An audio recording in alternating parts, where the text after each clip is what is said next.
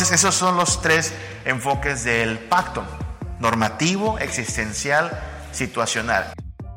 Si el pacto tiene estos enfoques, al menos, y el Espíritu de Dios en el nuevo pacto va a venir a nosotros y va a imprimir la, ley de Dios en nuestros corazones, es de esperarse que el Espíritu Santo se mueva en esta misma dinámica, ¿no? Normativa, situacional, existencial. Porque el Espíritu Santo es el que nos es dado para que podamos constituir esta eh, comunidad del nuevo pacto con la ley de Dios en nuestros corazones, con el Espíritu de Dios en nuestros corazones. Y como Espíritu y palabra van siempre de la mano, si la palabra, entiéndase, el pacto, tiene estos tres enfoques, entonces el Espíritu ha de moverse en la misma dinámica. Y lo que haremos a continuación, ver cómo el Espíritu Santo opera en los creyentes como comunidad del pacto en estos tres eh, enfoques, existencial, situacional y normativo. Hablemos del Espíritu Santo desde eh, un enfoque existencial de su obra. El Espíritu Santo es espíritu de vida, es el espíritu que puede darnos vida. Otra vez, si el enfoque existencial responde a la pregunta, ¿quién soy? Bueno, ¿Qué somos sin el Espíritu Santo, hermanos? Estamos muertos. Pero el Espíritu Santo es el que da vida. Ezequiel capítulo 37 nos muestra una de estas analogías. Ezequiel capítulo 37, versículos del 1 al 14. ¿Se acuerdan de esta visión de Ezequiel? La mano de Jehová vino sobre mí y me llevó en el espíritu de Jehová Ahí está el Espíritu. Y me puso en medio de un valle que estaba lleno de huesos. Y me hizo pasar cerca de ellos por todo en derredor. Y aquí que eran muchísimos sobre la faz del campo. Y por cierto, secos en gran manera. Y me dijo, hijo de hombre, ¿vivirán estos huesos? Y le dije, Señor Jehová, ¿tú lo sabes? Me dijo entonces, profetiza sobre estos huesos y diles, huesos secos, oíd palabra de Jehová. Así ha dicho Jehová el Señor a estos huesos, he aquí yo hago entrar espíritu en vosotros y viviréis. Y pondré tendones sobre vosotros y haré subir sobre vosotros carne y os cubriré de piel y pondré en vosotros espíritu y viviréis y sabéis que soy Jehová. Profeticé pues como me fue mandado y hubo un ruido mientras yo profetizaba y he aquí un temblor y los huesos se juntaron, cada hueso con su hueso y miré y he aquí tendones sobre ellos y la carne subió y la piel cubrió por encima de ellos, pero no había en ellos espíritu. Y me dijo, profetiza al espíritu, profetiza, hijo de hombre, y di al espíritu, así ha dicho Jehová el Señor, espíritu ven de los cuatro vientos y sopla sobre estos muertos y vivirán. Y profeticé como me habían mandado y entró espíritu en ellos y vivieron y estuvieron sobre sus pies un ejército grande en extremo. ¡Wow!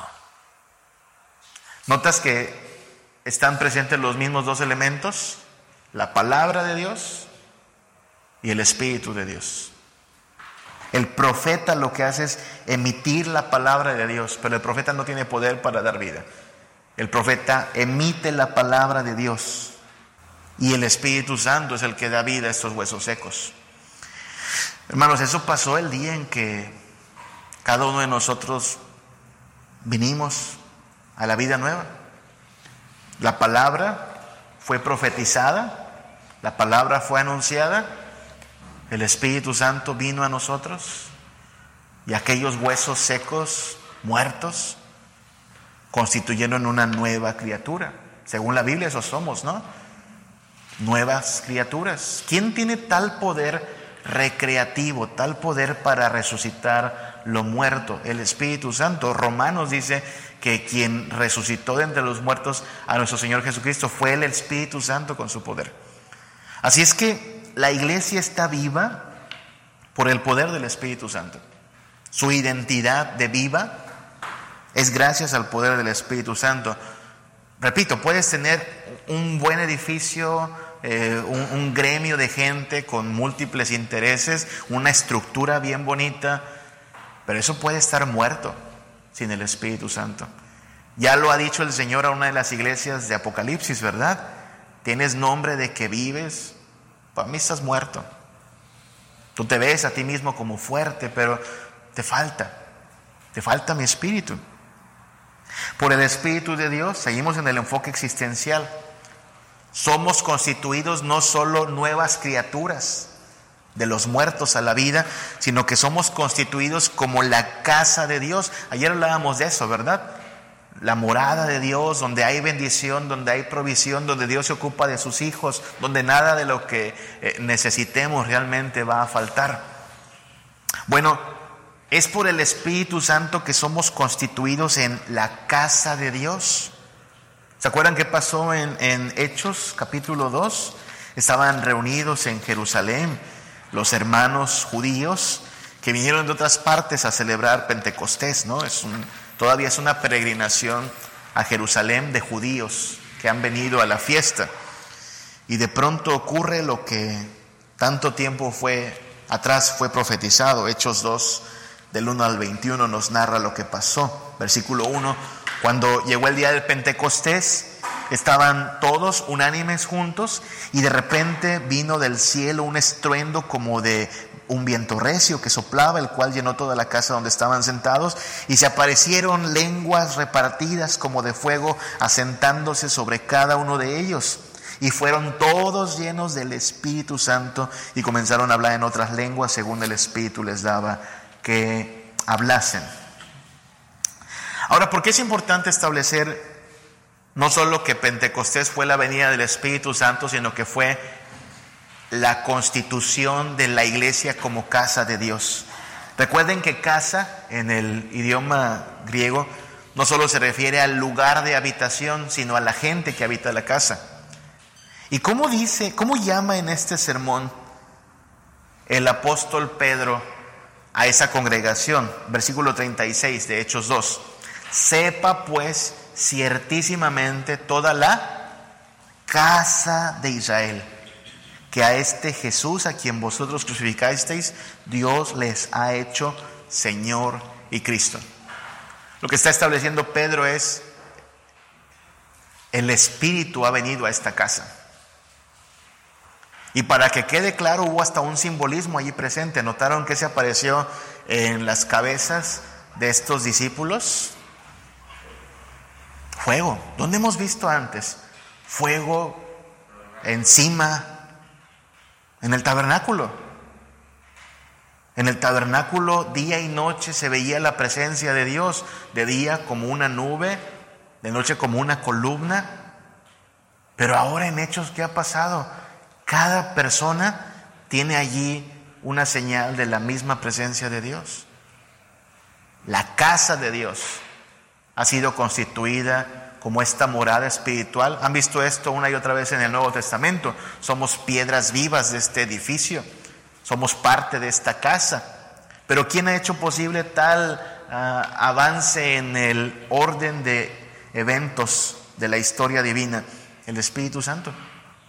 Hemos entrado a la época del nuevo pacto, así es que es de esperarse que el Espíritu Santo esté muy activo. Entonces es el Espíritu Santo quien nos constituye en nuevas criaturas. Somos nuevas criaturas para poder vivir en esta relación del nuevo pacto. Somos la casa de Dios, ya no un templo hecho de manos, porque Dios no habita en templos hechos de manos, sino que la casa de Dios es esta habitación de personas, su iglesia. Somos hijos de Dios. No solo somos la casa de Dios, sino que somos los, los niños, diría el, el, texto específicamente, ¿no? Niños de Dios. Uno de los pasajes más conocidos del Nuevo Testamento es Juan, ¿no? Juan capítulo 3. Esta conversación que tiene Jesús con un hombre eminente del pueblo judío, Nicodemo, principal entre la clase rabínica que viene a Jesús, ¿se acuerdan? Adulándolo, ay maestro, qué bonito sermón nos diste y nadie puede hacer lo que tú haces. Y Jesús lo para en seco, ¿no? Versículo 3. De cierto, de cierto te digo que el que no nace de nuevo no puede ver el reino de Dios. No funciona así, mi buen. Tú te has dedicado toda tu vida a escalar en la sociedad de rabinos. Claro, tienes un cargo en esta sociedad.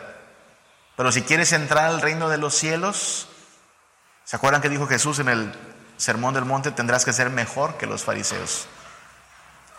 Tienes que nacer de nuevo. Si no naces de nuevo, no entras al reino de Dios. Y Nicodemo queda perplejo, versículo 4, ¿cómo puede un hombre siendo ya, ya viejo nacer de nuevo? ¿Puede acaso entrar por segunda vez en el vientre de su madre y nacer? Ah, ah, ah, versículo 5, de cierto te digo que el que no naciere del agua y del espíritu no puede entrar en el reino de Dios. Agua y espíritu. Hay quien dice que el agua representa la limpieza que necesitamos y hay quien señala que el agua representa un rociamiento ritual. Pueden ser ambas cosas. No discutiremos aquí las implicaciones del agua, porque lo que sí es claro es que tiene que ser por el obrar del Espíritu. Y bueno, si el Espíritu Santo es el que sella y al mismo tiempo el Espíritu Santo es el que limpia, pues agua puede simbolizar ambas cosas, el sello y la limpieza pero siempre obrados por el Espíritu Santo. Lo que es importante aquí es que está bien claro para Jesús y para nosotros debe quedar claro que el nuevo nacimiento ocurre por obra del Espíritu Santo. El agente activo es el Espíritu Santo. Y lo aclara todavía más en el versículo 6. Lo que es nacido de la carne, carne es. Pero lo que es nacido del Espíritu, Espíritu es. No te maraville esto, Nicodemo. Tienes que nacer de nuevo. Pero no nacerás de nuevo por tu propia voluntad. Ya lo dijo Juan incluso desde antes de este capítulo, Juan 1.12. ¿Se acuerdan lo que dice? A todos los que le recibieron, a los que creen en su nombre, les dio el privilegio, potestad de ser hechos hijos de Dios. ¿Y quién engendra a los hijos de Dios? Versículo 13. Estos no son engendrados de sangre, ni de voluntad de carne, ni de voluntad de varón, sino de Dios. Es Dios quien nos engendra. Y en capítulo 3 quedará más claro, el Espíritu Santo de Dios. ¿Quién soy? Bueno, una de dos. ¿Eres alguien muerto en tus pecados o eres alguien renacido? No por tus méritos ni por tu fuerza, sino por el poder del Espíritu Santo. Entonces, nuestra identidad como iglesia y como miembros, cada uno en lo individual, depende del obrar del Espíritu Santo en nosotros. Sin el Espíritu Santo somos un cero a la izquierda, gente pecadora cargada de maldad, camino al infierno, a crujir los dientes eternamente. El Espíritu Santo opera y de pronto, mira, los huesos secos tienen vida, de pronto esta casa no está vacía, está habitada por el Espíritu Santo y hasta somos hechos hijos de Dios. Nuestra identidad cambia por completo cuando el Espíritu Santo obra en nosotros. Ahora este Espíritu Santo obra en nosotros la nueva vida, el nuevo nacimiento, para que nosotros vivamos bajo la gracia y la paz que nos es dada por el mismo Espíritu Santo. Gracia y paz en el Espíritu Santo. Hablemos del enfoque situacional de la obra del Espíritu Santo en el pueblo del pacto. Noten, a veces, a veces como que las salutaciones, cuando leemos las cartas de los apóstoles, eh, las, las leemos de corridito, pero hay veces que incluso desde la salutación ya estamos viendo su, su esquema de, de pensamiento y la doctrina a lo mejor a la cual va a apelar en el resto de la carta. Por ejemplo, Pedro, su primera carta, la primera carta de Pedro el apóstol, dice, Pedro, apóstol de Jesucristo, Recuerden que él escribe a los cristianos dispersados por la persecución.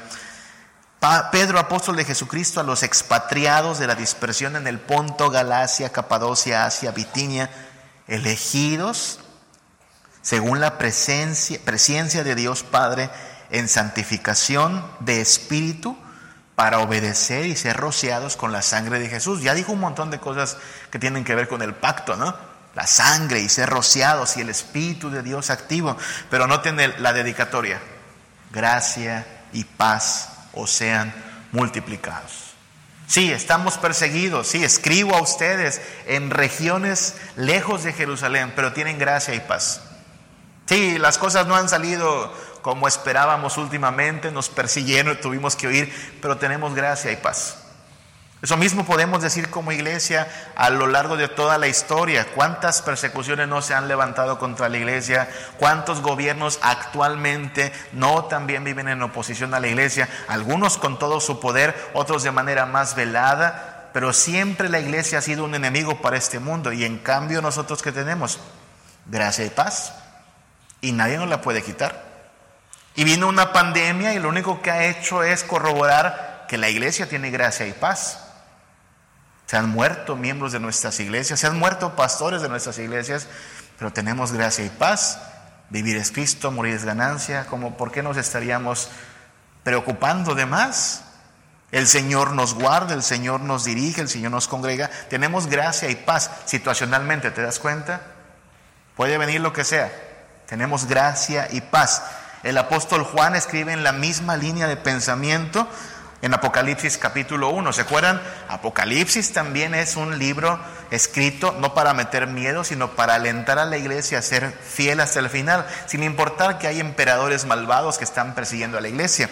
Apocalipsis 1.4, Juan a las siete iglesias que están en Asia, gracia y paz a vosotros, del que es y que era y que ha de venir, y de los siete espíritus que están delante de su trono Ah, y le preguntaba esto el hermano, ¿verdad? ¿Por qué siete espíritus? Wow, ¿no rompe eso con la doctrina de la Trinidad? ¿Siete espíritus ahora? Pues ve cuántas iglesias son. Juan a las siete iglesias. Entonces la implicación directa, inmediata, es que si hay siete iglesias en esa región, cada iglesia debe tener repartimiento del Espíritu de Dios. Claro, también la otra interpretación simbólica es que como el número 7 representa la perfección, entonces el Espíritu de Dios es dado así a nosotros. ¿Por qué no ambas? O sea, simbólicamente coincidimos en que sí, el 7 es perfección, pero aquí Juan habla a las siete iglesias y para cada iglesia hay presencia, poder, guía gracia y paz del Espíritu. Porque si esas iglesias no tienen al Espíritu Santo, ¿sabes cómo están? Muertas, desamparadas, no hay nada que hacer allí. Pero el, el, apóstol dice, ustedes pueden tener gracia y paz.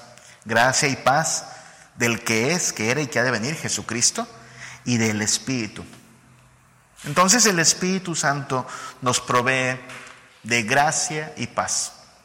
Pase lo que pase venga angustia, hambre, tribulación, dificultades, nos quedemos sin templo, nos persigan.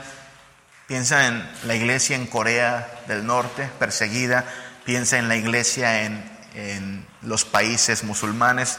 La iglesia en Cuba, aquí cerquita. No se la están pasando muy bien, pero tienen gracia y paz del Espíritu de Dios. Ahora, esta gracia y esta paz vienen del hecho de que Dios es quien nos ha garantizado que todo lo que nos ha prometido efectivamente se va a cumplir. Efesios capítulo 1 del 13 en adelante habla de esta garantía. Vamos a buscar ese. Efesios capítulo 1, versículos del 13 al 14. En él también vosotros, habiendo oído la palabra de verdad, el evangelio de vuestra salvación, y habiendo creído en Él, fuisteis sellados con el Espíritu Santo de la promesa. ¿Notan cómo otra vez los dos elementos? La palabra y el Espíritu. Siempre deben ir de la mano. Aun si un día no tenemos edificios, si un día no hay este, equipo de sonido, si tenemos la palabra y el Espíritu, seguimos siendo iglesia. Pablo dice, ustedes escucharon esa palabra de verdad, ese evangelio para salvación y pudieron creer y fueron entonces sellados con el Espíritu Santo de la promesa, sellados, sellado.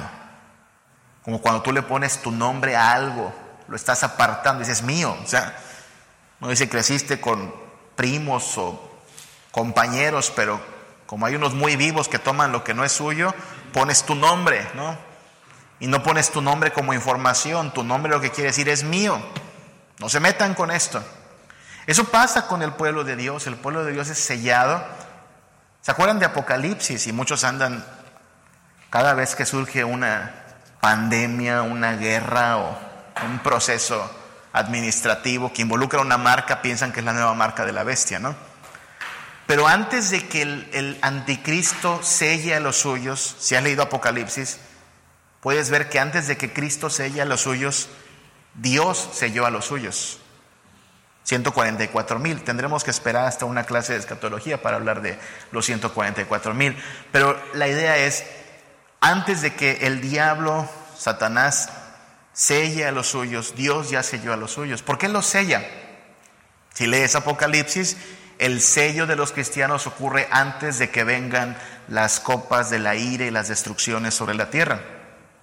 Es algo así como si yo dijera, ah, ah, dense vuelo haciendo toda clase de, de calamidades en la tierra, pero a estos, a mis hijos, a ellos no los toquen, ellos están sellados, son míos. Esa es la implicación del ser sellados, no solo la implicación pactual, ¿sí? como la circuncisión, que recibimos un sello y una marca, sino la idea de que nada nos puede realmente hacer eh, tener pérdidas, porque hemos sido sellados, recibimos el Espíritu Santo de la promesa como un sello. ¿Y qué es el Espíritu Santo de la promesa? Versículo 14, Efesios 1, es las arras de nuestra herencia hasta la redención de la posesión adquirida para alabanza de su gloria. ¿Qué son las arras, hermanos? Garantía, ¿verdad? Bueno, en la boda se utilizan arras, ¿no? Pero bajo este mismo contexto, ¿verdad? ¿Diste arras, Beto? ¿De oro? Debieron ser de oro porque si no, ¿para qué sirven? Cuando haya problemas hay que irlas a empeñar, ¿no? ¿Qué simbolizan esas moneditas? Idealmente que este marido va a poder proveer, ¿no? Y ahí está la garantía, te estoy dando unas moneditas. Claro, es un símbolo, pero arras es eso, garantía. Va a haber suficiente hasta que podamos tener la, posesión completa de esta herencia. Hermanos, la vida cristiana, el gozo, el deleite, la esperanza de la vida cristiana, no comienzan a partir de que nos morimos. O sea, no tenemos que esperar hasta estar eh, en la presencia del Señor o muertos para decir, ah, ya tengo. No, no, se nos ha dado garantía desde ahorita. Usted ya puede tener desde ahora, debiera tener gozo, esperanza, certeza y todo lo que el Espíritu Santo le quiere dar a, sus, a los redimidos de Cristo como garantía.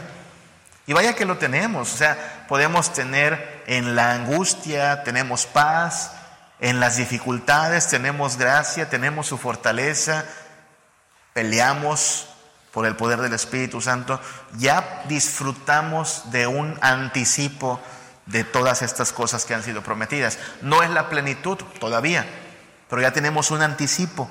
Y en toda situación eso nos alienta también. Bueno, las cosas no están fáciles en esta vida, pero tenemos la garantía de que el Señor nos dará todo lo que ha prometido. Hemos sido reconocidos como hijos del Señor tenemos su garantía, tenemos además eh, la intercesión del Espíritu Santo.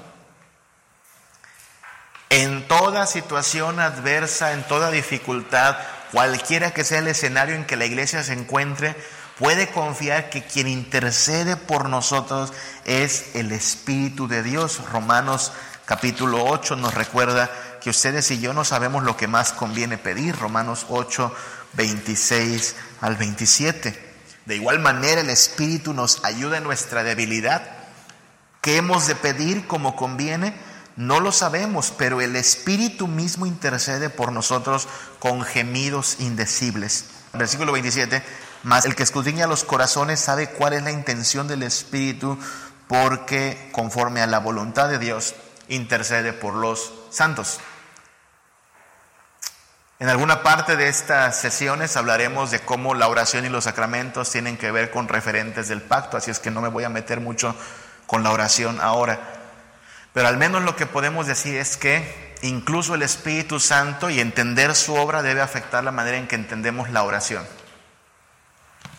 Porque aquello de que yo desato, yo declaro, yo reclamo, aquí no va.